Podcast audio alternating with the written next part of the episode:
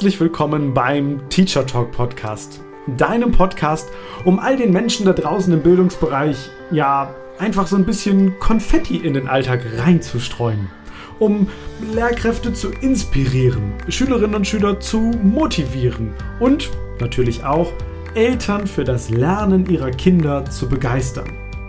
Ganz getreu meinem Motto, Kinder, die wir stärken, werden zu Erwachsenen, die andere Menschen stark machen. Also, schön, dass du da bist und uns jetzt ein wenig deiner Zeit schenkst.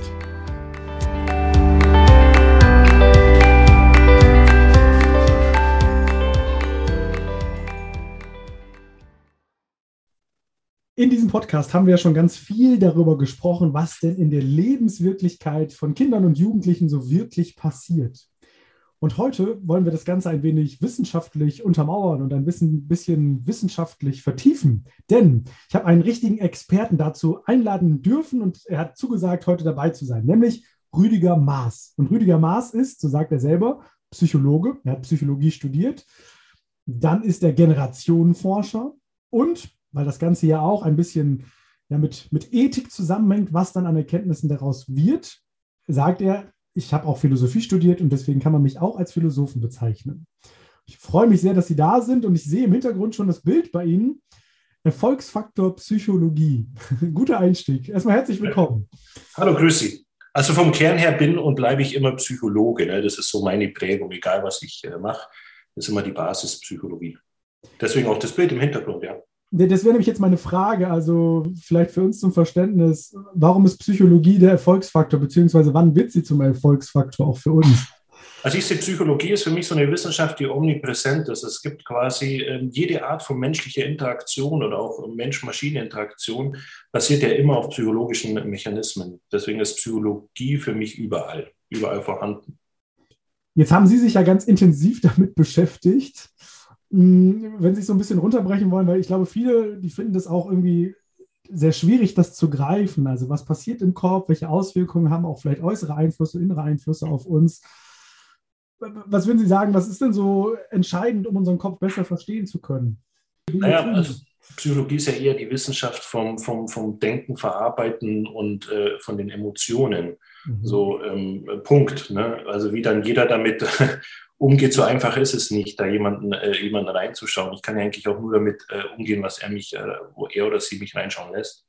Also ähm, wir versuchen das ja oft auch mit qualitativen Befragungen oder quantitativen Fragebogen, aber selbst da kriege ich ja nur das Ankreuzverhalten mit, nicht mhm. ob das tatsächlich, ähm, naja, ob die Person tatsächlich das auch so meint. Wir haben relativ oft, ähm, was wir Attitude Behavior Gap nennen, das heißt, also da kreuzt jemand äh, bestimmte Dinge an und verhält sich aber dann doch anders. Zum Beispiel ähm, würden jetzt tendenziell mehr Menschen ankreuzen, dass sie ja bio- oder nachhaltige Lebensmittel konsumieren wollen und äh, an den Kassen sieht es aber dann ganz anders aus, weil, weil der Preis dann einfach ein anderer ist. Also so muss man das sehen.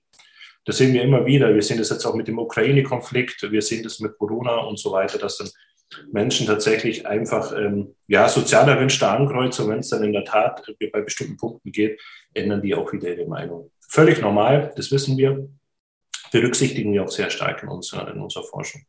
Das heißt, es gibt immer so eine, so eine ja, Differenzierung zwischen dem, was wir wirklich wollen und wie wir dann auch handeln. Jetzt geht es ja hier im Podcast ganz viel darum, dass wir möglichst verstehen möchten, was passiert denn bei den Jugendlichen und bei den mhm. Kindern und wie können wir auch vielleicht darauf eingehen. Und eine Erkenntnis der letzten Monate ist, dass auch verstärkt Lehrkräfte zurückspiegeln und auch Eltern, boah, es ploppen plötzlich Dinge auf, die vorher gar kein Thema waren, also die vorher vielleicht noch gar nicht benannt wurden, die aber plötzlich da sind. Also in der Schule wird plötzlich davon gesprochen, dass Kinder Depressionen haben. Ja. Was entweder vorher, also vielleicht wird es vorher gar nicht angesprochen oder vorher gab es das gar nicht. Vielleicht können Sie uns da mal abholen und einführen, welche Erkenntnisse Sie da gewonnen haben, weil Sie sind ja auch ganz intensiv wenn man sich mit ihnen beschäftigt, sie haben ja jede Woche Corona-Erhebungen durchgeführt, um das quasi genauer unter die Lupe zu nehmen. Also ich wollte das jetzt nicht despektierlich benennen. Also nee, wir haben das in der Tat. Ähm, das kommt daher, ähm, dass wenn wir eine, ähm, eine Erhebung machen für eine Kohorte oder Alterskohorte oder Jahrgangskohorte, dann müssen wir immer vergleichen, ist das nicht ein gesellschaftliches Phänomen. Als mhm. Beispiel das Thema Nachhaltigkeit. Das ist ein gesellschaftliches Phänomen. Das ist nichts Typisches der Generation Z. Die populärwissenschaftlich werden die Jungen eben Generation Z genannt. Sondern es ist tatsächlich ein Generationenthema, so wie jetzt äh, die Antikriegsbewegung bei der äh, Ukraine-Konflikt ein gesellschaftliches Thema ist. Da kann ich jetzt nicht sagen, die Jüngeren sind jetzt da pazifistischer als die Älteren oder umgekehrt, sondern es ist ein, ein, ein gesellschaftliches Thema. Um das rauszufiltern, müssen Sie so eine so, so groß angelegte Studie machen, eben von ganz jung bis ganz alt. Und die müssen Sie quasi öfters machen, wiederholen, um zu schauen, ob das nicht nur eine Momentaufnahme ist ob das tatsächlich auch ein Generationsspezifikum ist. Und die Corona, äh, Corona-Pandemie äh, war für uns eigentlich eine ganz interessante Spielwiese, weil plötzlich war für alle so eine Art Disruption da. Für alle war plötzlich eine neue Situation da und wir wollten wissen, äh, wie agieren die verschiedenen Generationen damit und wie funktionieren oder ab wann gibt es sogenannte Generation-Interaktion. Das heißt, ab wann übernehmen Ältere Eltern zum Beispiel die Werte der Kinder oder umgekehrt, wann findet das wie statt? Und das wollten wir untersuchen. Und deswegen haben wir diese groß angelegte Studie gemacht, die immer noch durch, die immer noch äh, standhält. Da haben wir erstaunliche Erkenntnisse rausziehen können. Und das ist, wenn man so will, eine der größten angelegten Studien ähm, äh, zu diesem Thema, was es überhaupt gibt.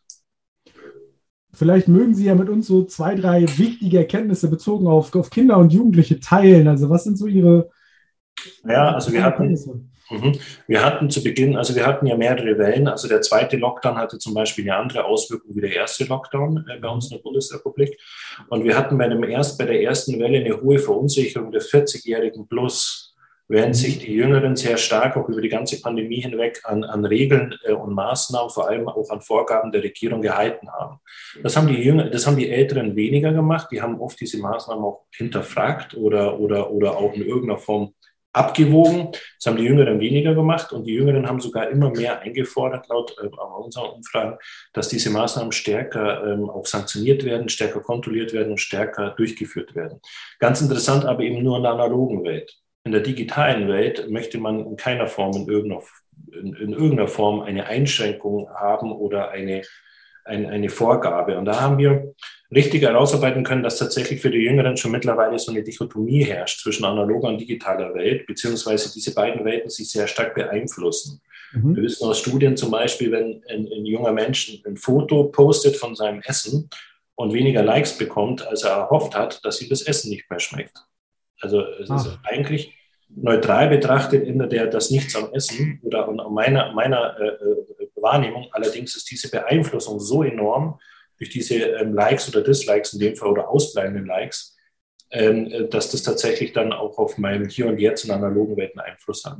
Und das sind oft ähm, viele Themen, die den Älteren gar nicht bewusst ist, was das bedeutet. Was es bedeutet, als 13- oder 14-Jähriger weniger Follower oder Likes zu haben, ähm, das ist für uns Ältere oft gar nicht nachvollziehbar, weil wir Älteren, ich sage jetzt mal ab 40 plus, die Menschen, die mit Facebook in Anführungszeichen mitgewachsen sind, die kannten ja noch alle Akteure. Also in der Regel mhm. kannte man, man hat früher solche Sprüche wie ich habe 500 Facebook-Freunde, aber ich kenne ja auch alle.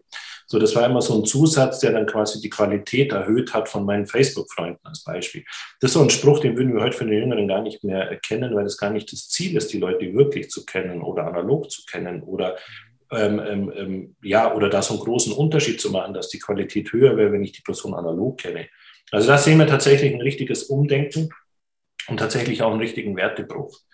Also muss ich so vorstellen, dass wir Älteren ja äh, sehr stark in analogen, also wir wurden, wir sind in einer analogen Welt aufgewachsen, so ist die die für uns einen höheren Stellenwert. Und die Jüngeren kennen eine Welt ohne, ohne Internet, ohne Smartphone gar nicht mehr. Und von dem her ähm, ähm, haben die einen anderen Blick auf die Welt. Und das ist ein ganz, ganz erstaunlicher Fakt, den wir auch immer wieder bei, bei unseren Umfragen feststellen können, dass sich da tatsächlich auch ein anderes Ankreuzverhalten herausbildet bei den sogenannten Generation Z-Mitgliedern und Jüngern. Dann lassen Sie uns da gerne mal ein bisschen, bisschen genauer drauf schauen, ein bisschen weiter reinzoomen.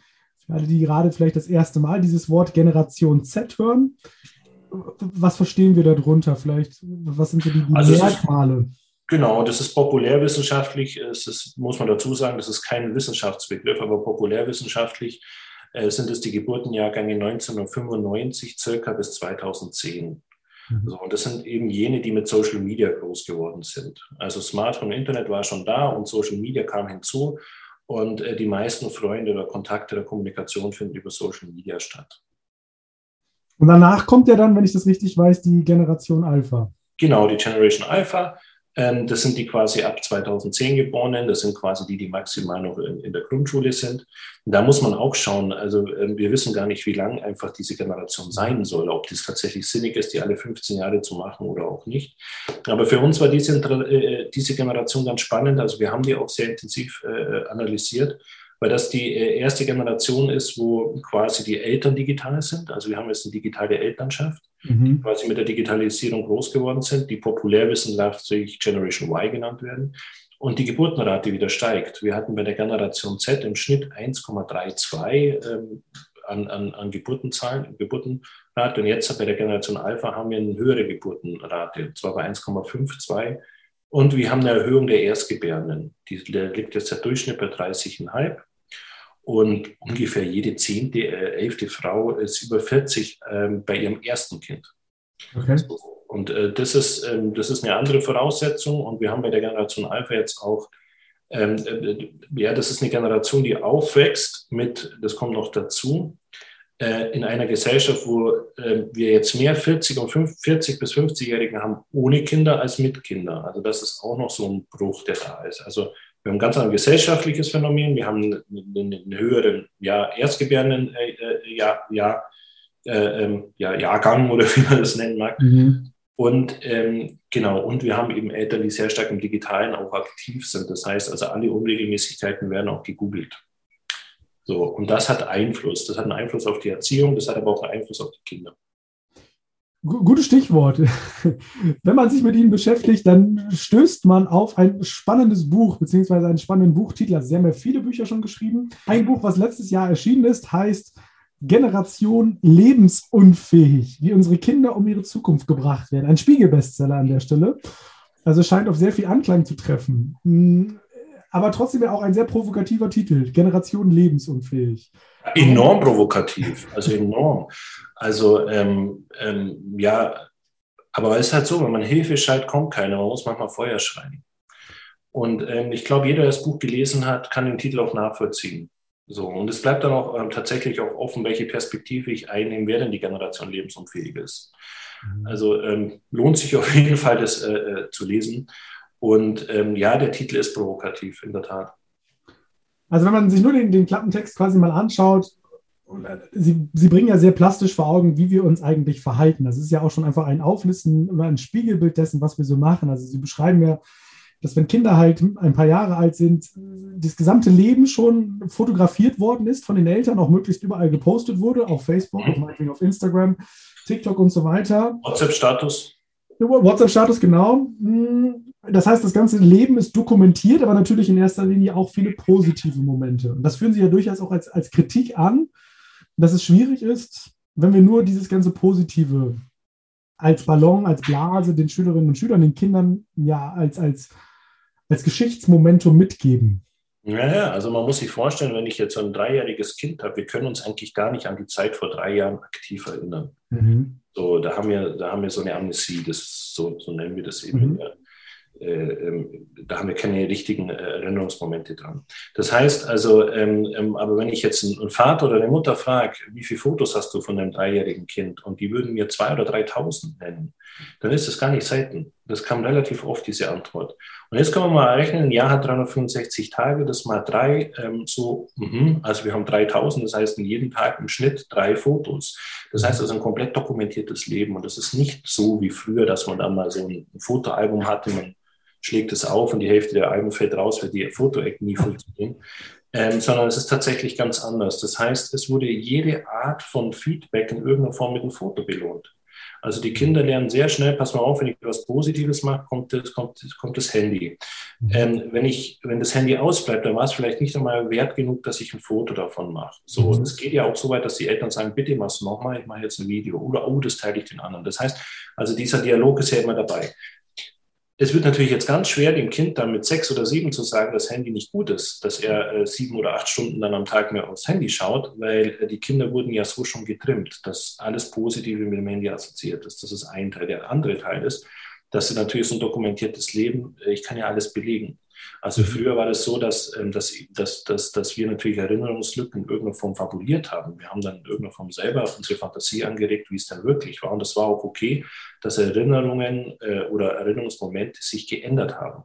Und zwar mit jedem neuen Moment, der dazu kam. Und diese Chance nehmen wir natürlich unseren Kindern, weil wir können ja alles belegen und es wird nüchtern belegt.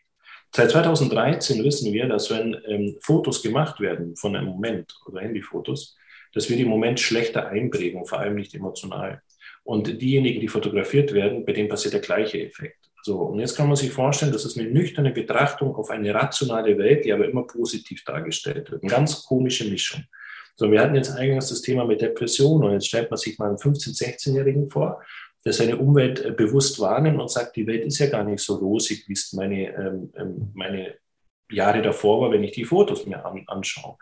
Also das sind ganz viele Themen, die vielen gar nicht bewusst ist. Es kommt auch daher, dass die Eltern es halt einfach, die wollen das Maximum für ihr Kind und merken dann oft gar nicht, dass das manchmal auch das Maximum, also das Positivste fürs Kind ist, auch das Kind einfach mal alleine zu lassen, auch mal Langeweile auszuhalten, auch mal das Handy wegzulegen und bewusst den Moment selber wahrzunehmen das fällt uns allen ganz schwer, weil wir ja selber, also wenn Sie in einem, irgendwo hingehen auf dem Spielplatz, Sie sehen ja immer wieder die Eltern sitzen daneben und schauen permanent auf ihr Handy. Dann passiert irgendwas, die reagieren oft inadäquat, ähm, kommen sofort runter, um Gottes Willen, das ist gefährlich. Warum? Weil sie diese Momente davor und danach nicht mehr mitbekommen haben, weil wir aufs Handy schauen. Jetzt will ich das Handy gar nicht verteufeln, das hat viel Vorteile, aber man muss mhm. halt einfach schauen, dass man da auch mit, mit einem gesunden Maß äh, hingeht. Und wenn ich jetzt vor 20 Jahren gesagt habe, es wird mal eine Zeit geben, wo die Eltern mehrere tausend Bilder von ihrem Kleinkind haben, dann würden, hätten alle gesagt, was ist denn da los? Was ist denn das für eine Welt? Aber das ist die Welt im Hier und Jetzt. Wäre früher wahrscheinlich auch relativ teuer gewesen, ne? Also wenn man alle naja, genau, also, entwickeln müssen. Äh, genau, also die noch entwickeln müssen und so weiter. Ja, das, ja, das stimmt. Das stimmt. Und dann waren die Bilder auch nie so gut, ne? Die sind ja, ja heute von ganz anderer Qualität. Das stimmt, man erkennt halt alles und Sie sagen es ja auch gerade richtig, wehe, da ist mal irgendwie was falsch oder so. Dann verändere ich ja auch die Realität, um es möglichst schön zu machen. Also ich weiß es aus ja. dem privaten Bereich, wenn man irgendwo ist und man, man setzt sich hin, dann schiebt man was raus, geh mal zur Seite, mach mal so, damit wir das Bild haben, ja. Was bedeutet das für, für den Umgang mit diesem Medium? Also wir nehmen nur mal das Smartphone. Ich meine, es kommt ja noch das Tablet dazu als weiteres Medium. Also wenn wir jetzt über den Bereich Ethik mal kurz sprechen, nur auf diesen Bereich, was ist denn Ihre Empfehlung? Haben Sie eine? Naja, klar. Also wir müssen, wir müssen alle lernen, dass wir das Internet aus ähm, Effizienzgründen nutzen und nicht aus Langeweile. So, und äh, dass wir einfach sagen, ist es tatsächlich nötig, jetzt ein Foto davon zu machen oder beschäftige ich mich mit meinem Kind wirklich mal ohne, ohne Smartphone, gehe auf das Kind komplett ein. Und das machen auch viele Eltern, aber eben nicht alle.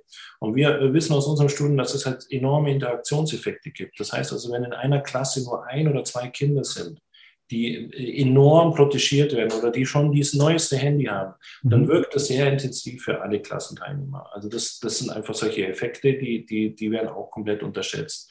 Früher war das so, wenn ein Kind gefahren worden ist, weil es geregnet hat oder was auch immer, hat man den eigentlich eher ausgelacht oder gehänselt oder mhm. Fußball früher, ne, Schönwetterspieler.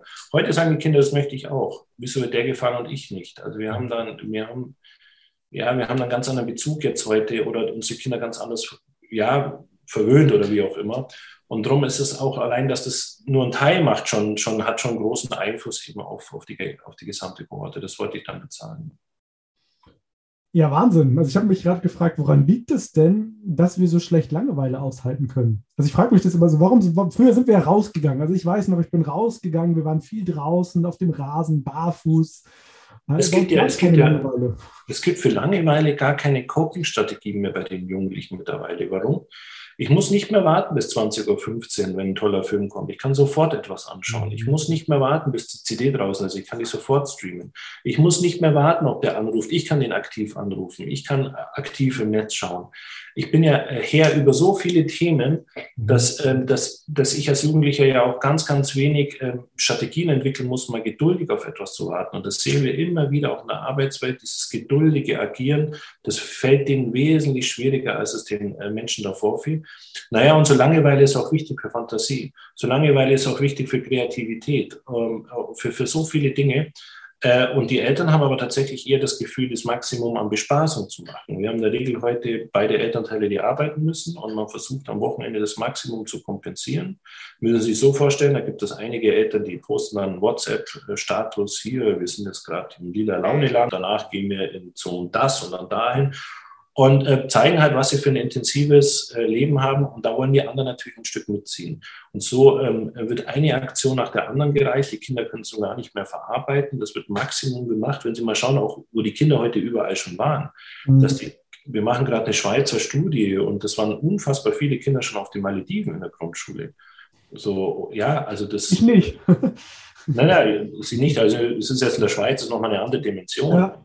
Aber ähm, ähm, das ist schon, ist schon, es ist, es ist, geht halt in eine enorme Richtung, dass die Kinder dadurch auch gar nicht mehr dieses in Anführungszeichen wertschätzen. Wir wissen das auch aus, aus Studien, wenn man in, in ein Kinderzimmer heute geht, schaut das aus wie, wie eigentlich ein Spielzeugladen. Es gibt ja fast nichts, was es nicht gibt. Fünf Adventskalender ist völlig normal und man muss einfach dann wissen, das ist zwar gut gemeint, aber ich entwerte ja dadurch alle fünf Adventskalender. Oder, oder auch mit diesem, das Kind kann ja gar nicht mehr selber entscheiden, was es eigentlich will, weil es einfach zu viel des, des Guten ist.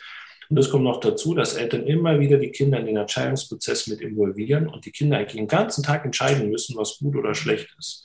Und jedes Mal quasi agieren können ähm, oder auch müssen. Und das ist sehr ermüdend. Auch das ist so ein, ähm, Thema, das enorm zuge, zuge, äh, zugenommen hat. Also das ist so ein Sammelsurium aus ganz, ganz vielen Themen. Und da ist das mit dem Handy äh, eigentlich nur ein Bereich davon. Das führt dann wahrscheinlich dazu, dass Sie zu der Erkenntnis gekommen sind, dass jedes vierte Kind, korrigieren Sie mich, ich glaube, jedes vierte ja. Kind unglücklich ist in Deutschland? Ja, nicht nur ich, also es gab sehr, sehr, nee, viele, ja. sehr, sehr viele Studien, die das, äh, die das äh, belegen konnten. Also es geht dann eher, ähm, ähm, ähm, das ist ja, also unglücklich ist natürlich ein schwer operationalisierter. Äh, Begriff. Mhm. Es geht eher sowas mit nicht zufrieden oder, oder einfach auch nicht gesättigt oder auch nicht zum Beispiel auch ins vertiefte Spielen kommen oder ähm, ja, einfach auch mal zufrieden sein. Ähm, das fällt natürlich immer, immer schwerer und wir haben tatsächlich einen Anstieg an affektiven Störungen, also zum Beispiel Depression haben wir einen starken mhm. Anstieg, auch an Anpassungsstörungen, auch an Essstörungen, also das steigt enorm an. Und es liegt nicht nur darum, dass wir jetzt andere ähm, Mittel haben, das zu messen oder wir eine andere Sensibilisierung haben für ähm, ja, psychische Störungen, sondern es ist in der Tat, ähm, steigt es in, also so enorm an, dass das nicht nur mit diesen Komponenten erklärbar ist. Wenn wir mal kurz darüber nachdenken, also Sie haben es ja gerade angesprochen, die, die, Gründe dafür, dass man vielleicht nicht mehr so geduldig ist, dass, dass es schwer ist, Dinge auch auszuhalten, weniger Fantasie. Also der Satz, der dann häufig genannt wird, ist, die Kinder von heute, die sind auch nicht mehr so aushaltfähig wie früher oder die sind nicht mehr so XY. Geringere Frustrationstoleranz. Das würden Sie ja, schon sagen, das stimmt dann, ja. Mm, ja, wir haben einen Anstieg an sogenannten ähm, Curling-Eltern oder Rasenmäher-Eltern. Also wir hatten sehr lange diese, diese Helikoptereltern, die sofort mhm. angeflogen kommen, wenn dem Kind irgendwas passiert, viel Wind machen. Das Kind musste nie lang mit einer unangenehmen Situation aus, auskommen. Sofort waren dann die Eltern parat. Jetzt haben wir heute eben so überengagierte Eltern, die dafür sorgen, dass dem Kind erst gar nichts Negatives passiert. Das wird schon die Schule ausgesucht, so enorm, dass, dass, dass der Schulweg nicht zu lange ist, dass das nicht und so weiter. Da wird so viel ja, Energie verwendet, ähm, dass, dem, dass dem Kind quasi nie irgendwas Unangenehmes passiert. So, und was die Eltern da, damit bezwecken, ist oder, oder äh, zu was das führt, ist natürlich, dass diese Kinder immer weniger Bewältigungsstrategien entwickeln auch mit Unangenehmen zurechtzukommen. Und äh, wir wissen aus unseren Studien, dass zum Beispiel dieses Thema Liebeskummer etwas ist, was die Eltern nicht wegwischen können. Und das mhm. aber den Kindern tatsächlich, pass passiert. Die klammern sich immer mehr an, an zum Beispiel auch an die Beziehung, die sie dann haben. Ähm, ähm, ist ganz erstaunlich. Es gab ja dieses Buch Generation Beziehungsweg. Das würde jetzt für die Nach für diese Generation gar nicht mehr passen, ganz im Gegenteil, sondern man hat einfach viel, viel mehr Ängste, die damit verbunden sind. Und das können die Eltern nicht wegwischen und das fällt ihnen immer schwieriger. Also es sind immer mehr Themen, die, die, ähm, also man tut dem Kind nichts Gutes, wenn ich dem alles Unangenehmes wegwische. Also das gehört eben zum Leben dazu, so wie äh, auch ähm, ja, rückblickend nur diese positiven Bilder eben eine enorme Verfärbung ist quasi über, über den Zustand oder über, überhaupt über das Leben. Äh, und das sehen wir im Arbeitsleben sehr stark. Also dass, mhm. dann, ähm, dass da die Frustrationstoleranz enorm gering ist. Kinder oder Nachwuchskräfte sehr schnell abbrechen, auch während der Probezeit oder, oder egal wann sogar, Äh, auch bei Institutionen, Polizei, Feuerwehr und so weiter passiert genau das Gleiche. Sobald es unangenehm wird oder die, die Grauzone zu groß oder ähm, zu viel Kritik, wird sofort die Flinte ins Korn geworfen. Ähm, oft auch dem geschuldet, dass die Eltern sofort dahinter stehen und sagen, hier, dann sucht ihr doch was Neues. Und natürlich auch dem geschuldet, dass wir einfach, dass das die kleinste Altersgruppe ist, die wir hatten seit dem Zweiten Weltkrieg. Die sind mhm. ungefähr 4,6 Millionen weniger, als es zum Beispiel die sogenannte Generation X ist. Also ich kann mir auch auf dem Arbeitsmarkt aussuchen, was ich möchte und das mache ich dann auch. Also die Option habe ich dann. Also es wird quasi, es wird immer der geringste Widerstand gemacht. Und ich würde mir schon wünschen, dass man den, den Jugendlichen oder Kindern auch mal beibringt, auch mal zu kämpfen, dran zu bleiben, Frustration auszuhalten, weil es eben ein ganz, ganz wichtiger Faktor ist, eben auch um Resilienz aufzubauen. Das wäre jetzt nämlich genau die Frage, also die ich mir gerade gestellt habe. Denn bevor die Kinder irgendwann in den Beruf gehen, durchlaufen sie ja die Schule. Und häufig ist das Argument in Schule, ja, die Kinder sind halt nicht mehr so wie früher. Die, die können weniger, die sind ungeduldiger, lirum larum. Aber was machen wir denn konkret? Also wie haben Sie Strategien, eins, zwei, drei Ideen vielleicht? Wie kann ich denn damit umgehen? Und das vielleicht auch, dass die wieder mehr also, aufhalten werden, dass die Fantasie angeregt wird. Also das Gleiche kann ich jetzt auch den Eltern wiedergeben. Ja. Also die Eltern werden auch immer fantasieloser und ungeduldiger und wollen das ja auch immer. Also die Eltern leben das ja alles vor. Mhm. So, das, das, ist so ein Thema. Und Eltern wollen auch in der Regel gar nicht mehr Eltern sein, überhaupt keine Abgrenzungsobjekte, sondern am besten beste Freunde und finden alles toll, was die Kinder machen, wollen am liebsten genauso jung sein wie die Kinder und ähm, ähm, streben eigentlich eher den Kindern nach. Also da, da, das ist eben die Krux, in der wir uns befinden. Das ist wie so ein zirkulärer, zirkulärer ähm, ähm ja, es ist einfach ein Kreis, in dem wir uns bewegen, zum Kreislauf wo den Eltern gar nicht mehr bewusst ist, dass die genau das vor, also die dürfen das den Kindern quasi nicht vorwerfen, äh, wenn sie es denen vorleben. Das ist ähnlich, wenn ich sage, sei nicht so lange am Tablet und bin selber den ganzen Tag am Tablet. Das ist, äh, wirkt einfach erstmal komisch und das, das muss uns bewusst sein.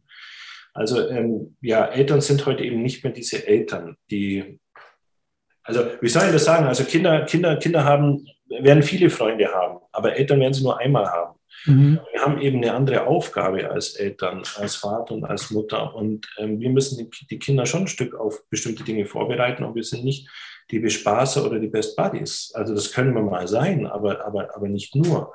Sondern wir haben natürlich, müssen wir unsere Kinder auch auf bestimmte Dinge vorbereiten.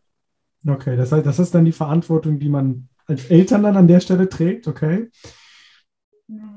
Haben Sie denn auch herausgefunden, also was wir gesamtgesellschaftlich einfach tun können, also was, was so konkrete Schritte sind, damit die mal wieder mehr ins Fantasieerleben kommen? Also wir reden ja, zum Beispiel viel ja. über, über digitale Ausstattung in Schule. Ja, also ich würde mir tatsächlich wünschen, dass Lehrer digital fitter werden. Also äh, okay. und zwar fitter als die Kinder. Okay. Dass sie den Kindern da einfach mehr den Weg bereiten können. Dann würde ich mir wünschen, dass Kinder noch in der Grundschule relativ ferngehalten werden von der digitalen Welt, weil Kinder holen das unfassbar schnell auf. Das sind heute so intuitiv aufgebaut, dass, dass, dass wenn die Kinder das jetzt mit acht lernen, äh, und, und, und äh, ich würde jetzt ein Kind erst mit zehn äh, quasi an die digitalen Geräte lassen, dann hat er innerhalb von ein, zwei Wochen das Wissen aufgeholt und ist auf dem gleichen Niveau, wie der Achtjährige er schon zwei Jahre davor hatte. Allerdings hat der Zehnjährige, der erst mit, mit zehn quasi direkt in diese digitale Welt eintaucht, zehn Jahre oder zwei Jahre länger die analoge Welt trainieren mhm. können, die ebenso wichtig ist. So, und danach geht's ja, gibt's ja kein Zurück mehr. So, die Kinder natürlich komplett vor der digitalen Welt, das finde ich, geht auch nicht, um Gottes Willen. Wir müssen aber halt schauen, dass, das, dass, dass, dass, wir die, dass wir den Dialog fördern, dass wir quasi wissen, was unsere Kinder und Jugendliche in der digitalen Welt machen. Und das ist so abstrus. Wir sehen das auch immer wieder aus unseren Studien, dass die Eltern ihre Kinder in der analogen Welt, ich nenne das jetzt mal mhm. als digitale Welt, enorm protegieren. Das ist denen teilweise überhaupt nicht bewusst, so, ähm, was sie denn da alles machen. Ähm, ähm, ist es den Kanten noch gar nicht bewusst sein, weil es eben so viele machen. Deswegen ist es einfach völlig normal. Aber die können sich einfach mal daran erinnern, als sie Kinder waren, ähm, was denn da ihre Eltern alles gemacht haben und was da auch gut oder schlecht war, dass man einfach das einfach nochmal sich vergegenwärtigt. Und in der digitalen Welt lassen die Eltern ihre Kinder völlig allein. Mhm. Und da mhm. gibt es nichts, was es nicht gibt, was ein 15-Jähriger oder eine 15-Jährige noch nicht gesehen hat. Ja. So, und das ist enorm. Also, äh, also Massenvergewaltigung zu sehen, wie jemand abgeschlachtet wird oder was auch immer, das sind tatsächlich Dinge, die 15-Jährige heute sehen. Das haben in unserer Umfrage immer wieder auch die jungen Jugendlichen an, äh, angegeben. Und das müssen die alleine verarbeiten. Mhm. Das finde ich so, so schlimm. Also in der, in, der, in der analogen Welt dürfen die nicht einmal allein auf den Spielplatz gehen und in der digitalen Welt lassen die wir mit solchen Themen, mit solchen Bildern äh, äh zukommen. Und ähm, das führt schon zu einer großen Verunsicherung. Also würde ich die digitale Welt würde ich einfach mehr aus Effizienzgründen nutzen. Die Eltern sollen da mit rein, sollen verstehen, was da passiert. Und analogen Welt die Kinder einfach mal alleine lassen, loslassen, die auch mal alleine irgendwie was machen lassen. Ähm, auch, auch die Kinder selber mal was entwickeln lassen. Man muss die nicht immer bespaßen. Das wäre so mein, mein Wunsch. Ne? Das ist ja vielleicht auch für, für Lehrkräfte, die gerade zuhören, nochmal die Idee oder der Impuls an der Stelle. Also für Lehrkräfte, die zuhören, würde ich mir wünschen, wenn, der, wenn Digitalisierung im Unterricht mit äh, involviert wird, dann sollen die Kinder lernen, zu, ab einem gewissen Alter natürlich, zu 100 Prozent ins Netz zu gehen. Weil was passiert ist, die Kinder sind immer nie richtig im Netz. Mhm. Die sind nie richtig online und nie offline. Die sind immer in so einer Zwischenwelt, mhm. wo man dann immer noch parallel mit anderen irgendwas macht oder parallel irgendwie was äh, macht. Also deswegen hat ist auch Podcast so erfolgreich, was wir jetzt machen, weil da jeder nebenbei noch was machen kann. Also wir wollen ja permanent befeuert werden. So, und ähm, die Kinder sollten eher lernen, wirklich effizient und wirklich zu 100 Prozent ins Netz zu gehen und genau das Gegenteil, zu 100 Prozent analog zu sein. Also, dass man auch diese Unterscheidung lernt. So, und ähm, was auch wichtig, was ein wichtiges Skill wird, ist, dass Kinder immer mehr lernen, die digitale Welt auch zu deuten. Das heißt mhm. also, wie, wie deute ich Fake News? Wie kann ich das deuten? Wie kann ich Mechanismen deuten? Und deswegen ist es so wichtig, dass ab einem gewissen Alter äh, Lehrer da auch äh, eine, eine, richtige Kompetenz entwickeln. Stichwort Digitalethik oder, oder ähm, mhm. Cyberethik oder, oder Robotik oder was auch immer. Das sind eben so Themen, die, die immer wichtiger werden weil ähm, heute lies, lesen die wenigsten irgendeine Bauanleitung. Man schaut sich ein YouTube-Video an oder was auch immer. Und wir müssen aber lernen, diese Informationsquelle auch zu bewerten. Und das kann man auch wunderbar fächerübergreifend machen, das kann man auch wunderbar in allen Fächern machen. Also da gibt es ganz, ganz viele Anknüpfpunkte, aber eben auch lernen, dass es auch eine Welt gibt, die eben nicht digital bespielt wird.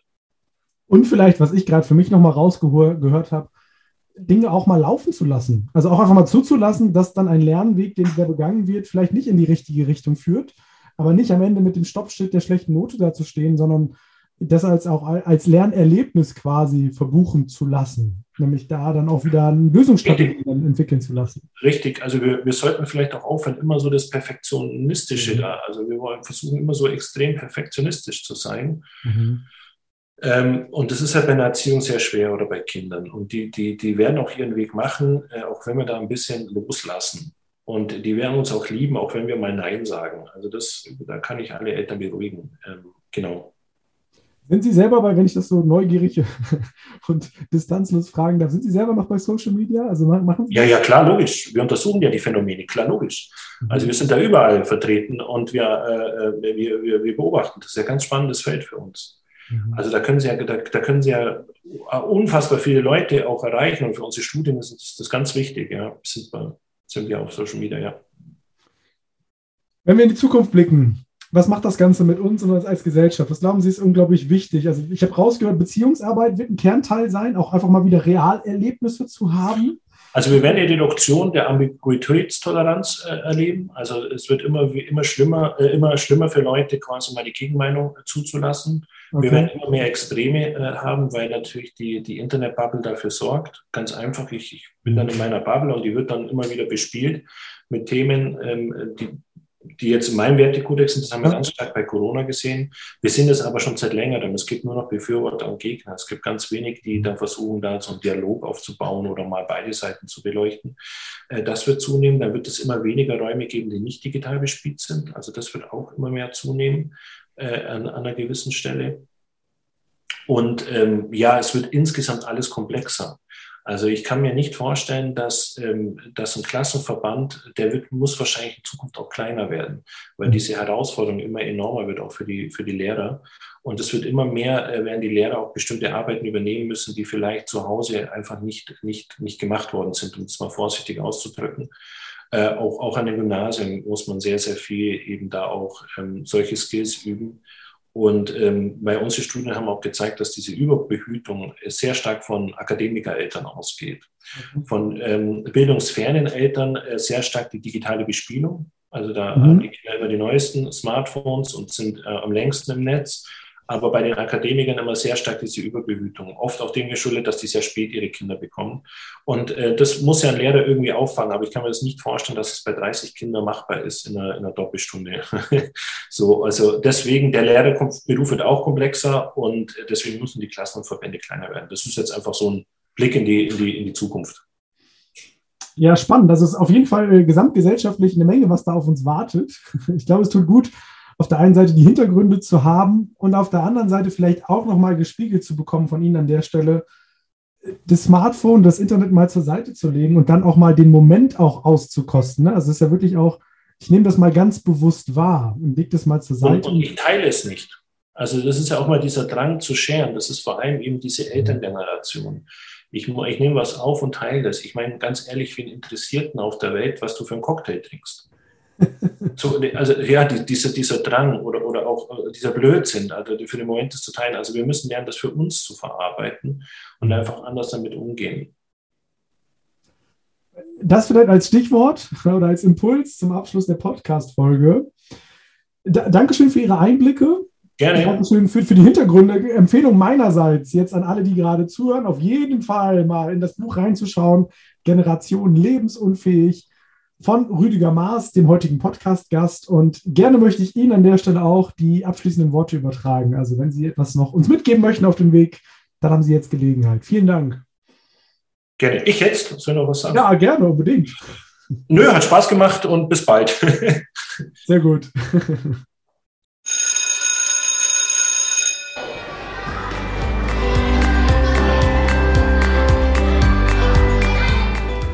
das war's auch schon wieder hier im Teacher Talk Podcast. Vielen Dank, dass du dabei warst und dich jetzt hoffentlich ein wenig inspiriert fühlst, das ein oder andere daraus zu Hause oder in deinem Unterricht einfach mal auszuprobieren und umzusetzen. Wenn du Lust auf noch mehr kostenlosen Input hast, dann schau doch gerne mal auf meinem Instagram-Profil vorbei. Du findest mich dort unter Sebastian-Nüsse. Und wenn du dann immer noch nicht genug bekommen kannst, dann schau doch gerne mal in mein Buch rein. 60 Tools für gelungenen digitalen Unterricht. Du findest es auf meiner Website und im Buchhandel. Also, bis bald!